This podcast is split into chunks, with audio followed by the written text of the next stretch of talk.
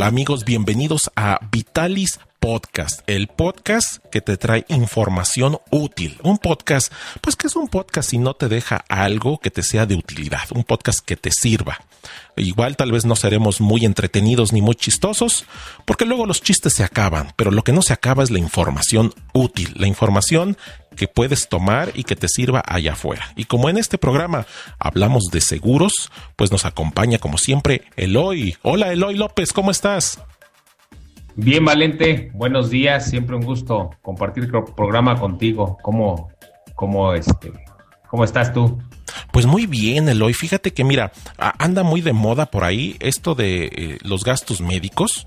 Entonces, por ahí flotaba el concepto de las pólizas de grupo en gastos médicos. Y se me ocurrió la idea de organizarme a todos los tuiteros de México para armar un grupo. Un grupo para que todos tengan su póliza de gastos médicos y, constituirnos, porque pues somos una hermandad, ¿verdad? Somos como una agrupación y yo diría que nuestro, nuestro, nuestro código de conducta, nuestros estatutos, pues están bien claros, ¿verdad? Este, eh, ser, ser amables al tuitear, este, eh, en fin, me parece que por ahí puede funcionar, pero ¿tú qué opinas? ¿Cómo ves mi plan? ¿Qué? ¿Qué pasó, Valente? Tú también vas a empezar con lo mismo de ayer, hombre. Este, eso no se puede hacer. ¿Cómo? No, no, no. Hay mucha gente que piensa que armar grupos eh, exprofeso para, para acceder a mejores condiciones y a, las condiciones de seguro de grupo es muy fácil. Es, eso que tú dices no se puede hacer, aunque las reglas digan, aunque haya un estatuto que diga que con 140 máximo, este, no, no es suficiente.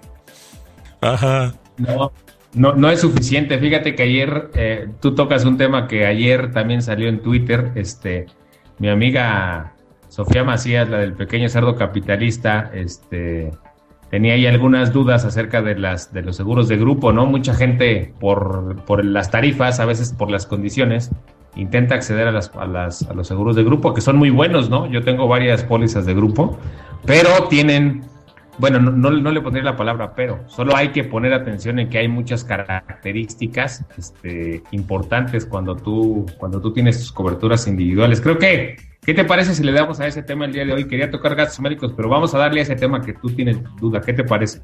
Bueno, las pólizas de grupo en gastos médicos y cómo es que no se pueden hacer así como yo la pensé. Comenzamos.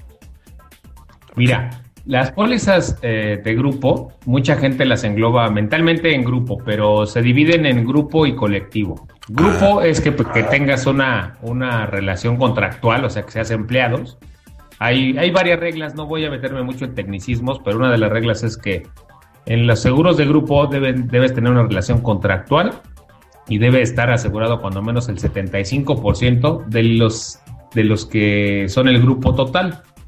Y esto lo pueden contratar empresas para sus empleados, toda la gente que tenga una relación contractual. Y pide que cuando menos haya 10 personas.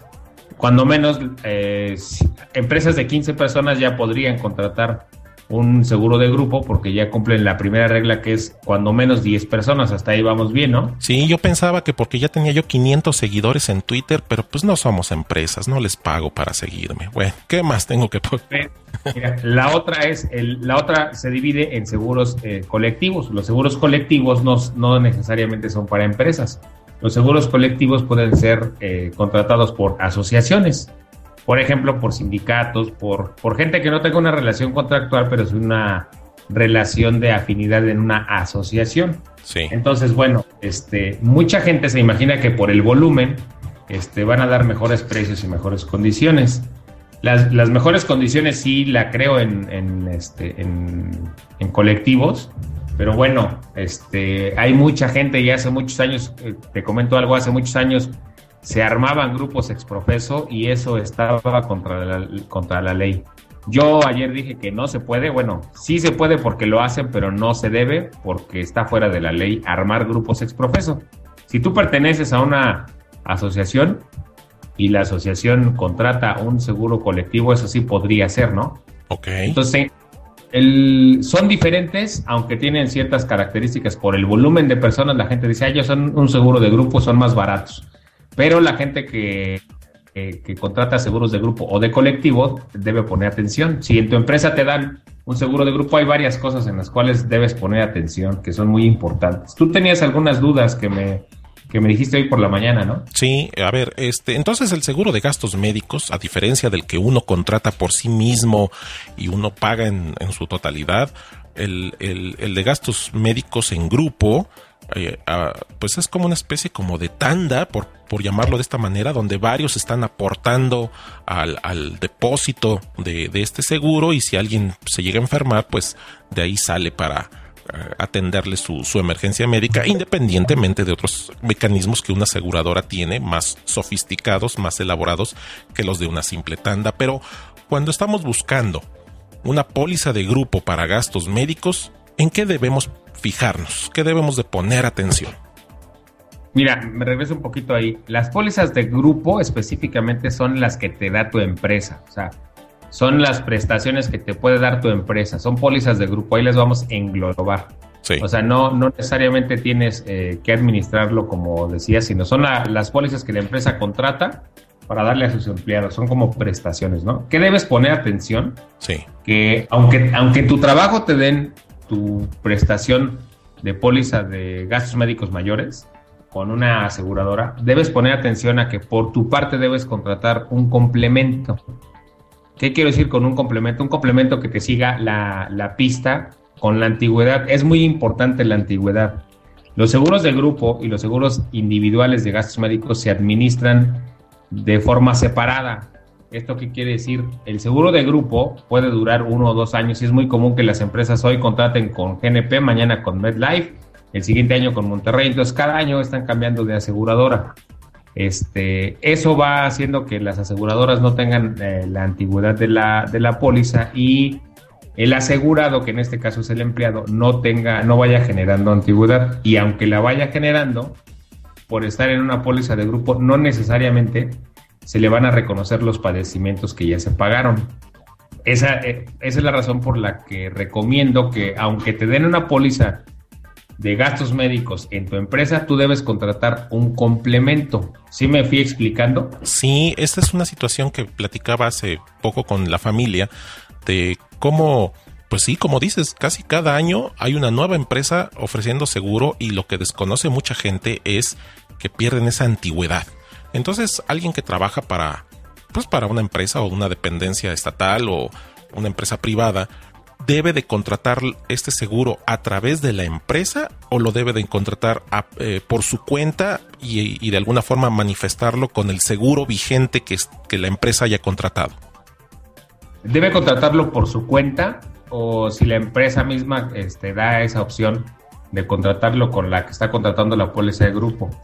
Eh, a ver, me voy a explicar a detalle lo, más rápido que se pueda para, para no alargarnos, es importante. Sí. Se llama complemento y es una póliza que tú debes contratar por tu parte. Tú debes tocar la puerta de una aseguradora y decir, oye, yo tengo en mi empresa un, un seguro de gastos médicos y lo que necesito es un complemento. Antes, cuando no existían los complementos que hoy existen, la gente contrataba por su parte una póliza individual. Entonces, estaba teniendo dos, dos, como duplicando dos coberturas, pero era la única forma en la, en la cual ir haciendo antigüedad para que en la individual este, no se te tomara como preexistencia algo que se te pagó en la de grupo.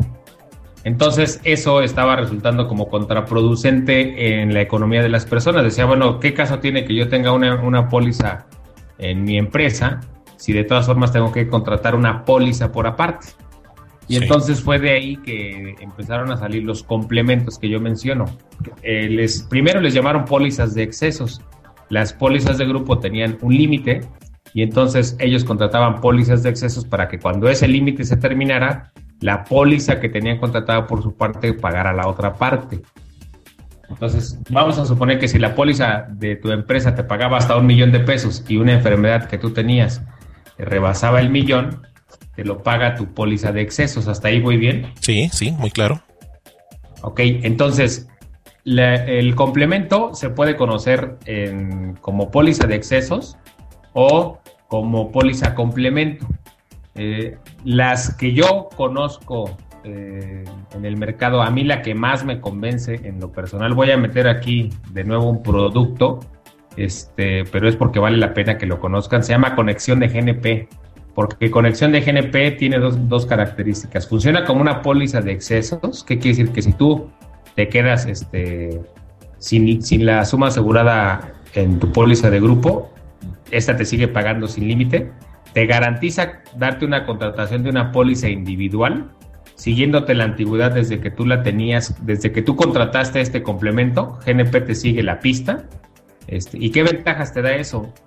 Que si tú te sales de la empresa porque te corrieron o porque decidiste renunciar o lo que sea y tienes una enfermedad y sobre todo son enfermedades graves, me tocó un caso de cáncer en el norte de, la República, despidieron a alguien o se iba a quedar, tuvieron que hacer recorte en su empresa y entonces me hablaron, oye, necesito contratar una póliza individual y este, porque tengo unos eh, tumores cancerígenos, le dije, ya no se puede Contratar una póliza individual ya no se puede porque eso que tiene se toma como preexistencia.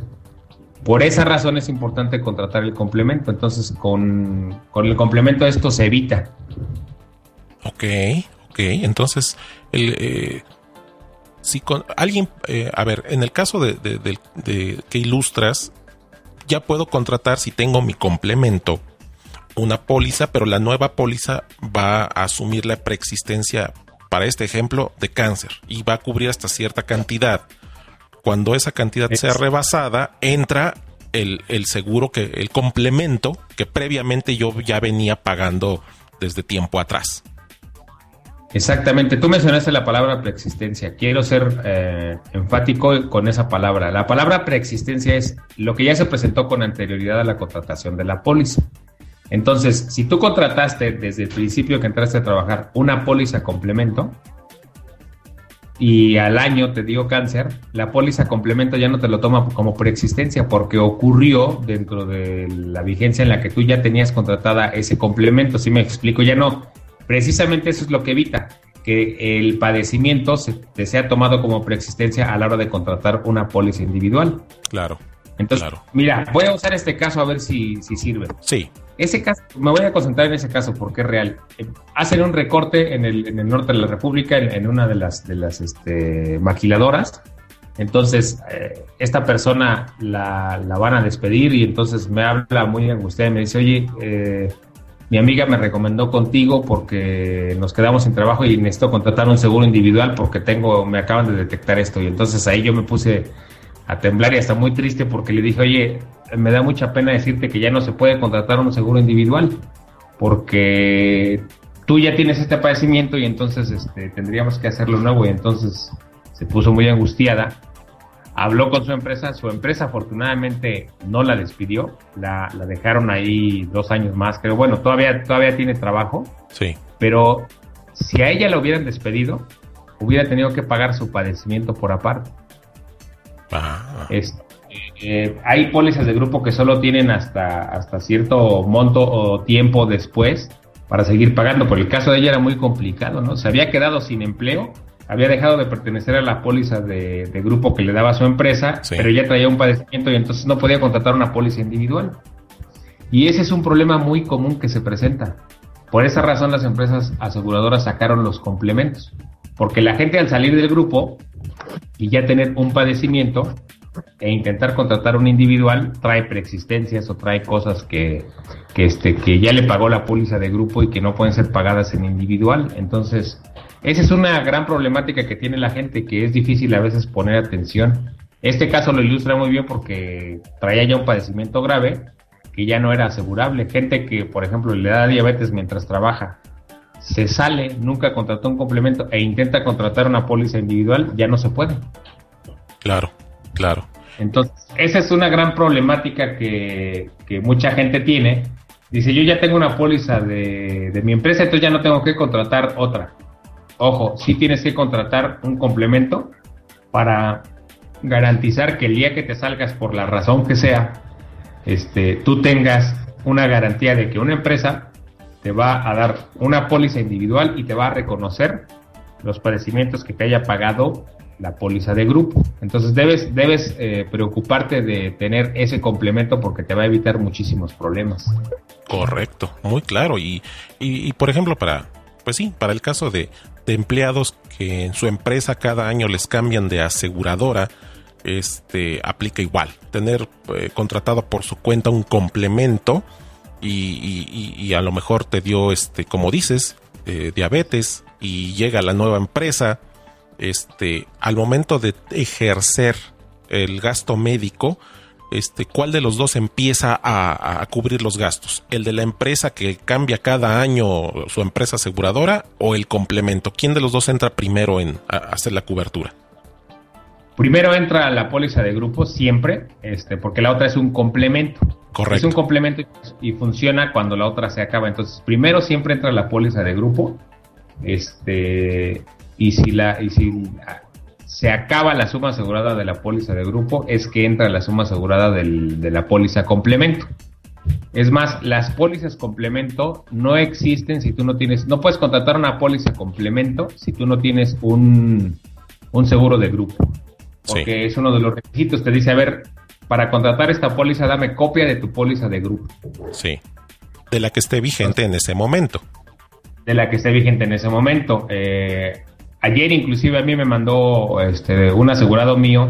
Ahora le acaban de cambiar este, su póliza de grupo y me mandó con la nueva empresa que tienen para, para enviar yo a la, a la aseguradora con la que tiene su complemento para que esté al pendiente de quién es quien tiene ahora la póliza de grupo, ¿no? Sí. Este, entonces, es, importante poner atención en eso, ¿no? En que hagas un complemento. Ok, muy bien, pues ahí está. Este, el complemento es otra garantía más, es otro, es otro mecanismo de cautela y de previsión que debemos de tener. Pero regresando eh, a la póliza de grupo, ¿Qué pasa si me salgo del grupo, Eloy? Eh, ¿Qué pasa si te sales del grupo y tienes complemento o no? Eh, a ver, bueno, el complemento me queda claro. Creo que tengo tiempo para eh, entrar a una siguiente póliza de grupo con, con, la del complemento antes de que ésta pierda validez, ¿verdad? Este, no. Cuando tú te sales del grupo, este, ¿qué pasa si ya tienes una enfermedad como el caso anterior? Si tú te sales del grupo este, y no tenías complemento, pues esa enfermedad ya no te va a ser reconocida por la aseguradora individual. Si tú tienes un complemento, puedes pedirle a esa compañía con la que contrataste el complemento este, que te dé una póliza individual y que te reconozca tu antigüedad. Ah, muy bien. Entonces, y no importa si tú te, dio diabetes, la, la, empresa te lo va a reconocer, ¿no? Correcto, pero inmediatamente que pierda yo mi póliza de, grupo, contratar una individual eh, con la que contrate el complemento para que sea más ágil. exactamente, tienes hasta 90 días para contratar, este, para pedirle. Todo eso está muy bien, ha quedado muy claro el hoy, pero regreso nuevamente a mi inquietud. Yo sé, ya me quedó claro, no lo voy a hacer, pero ¿se pueden armar grupos exprofeso? No, valiente, no. A Ay, Eloy, no, no, no me das margen. Este, no, eh, eso no se puede hacer. Este, a mis amigas tuiteras, esta, esta respuesta es para, bueno, para mi amiga tuitera, la pequeña capitalista. No se puede hacer. Este, es contra la ley. Solo, solo si ya tuvieras un sindicato de tuiteros, que fuera real, grupos reales, este, ¿a qué me refiero con grupos reales? Son grupos que ya existan, que tengan algo en común, que tengas una asociación. ¿Tienes estatutos este, escritos? Este, en algún lugar, en un blog ha de estar, creo, supongo. Este, sí, e, eso, eso es buscarle o tres pies al gato o buscarle un hueco a la ley, ¿no? Entonces, si lo que intentas es acceder a una a condiciones de, a mejores condiciones, puede ser las pólizas de grupo a veces tienen mejores condiciones.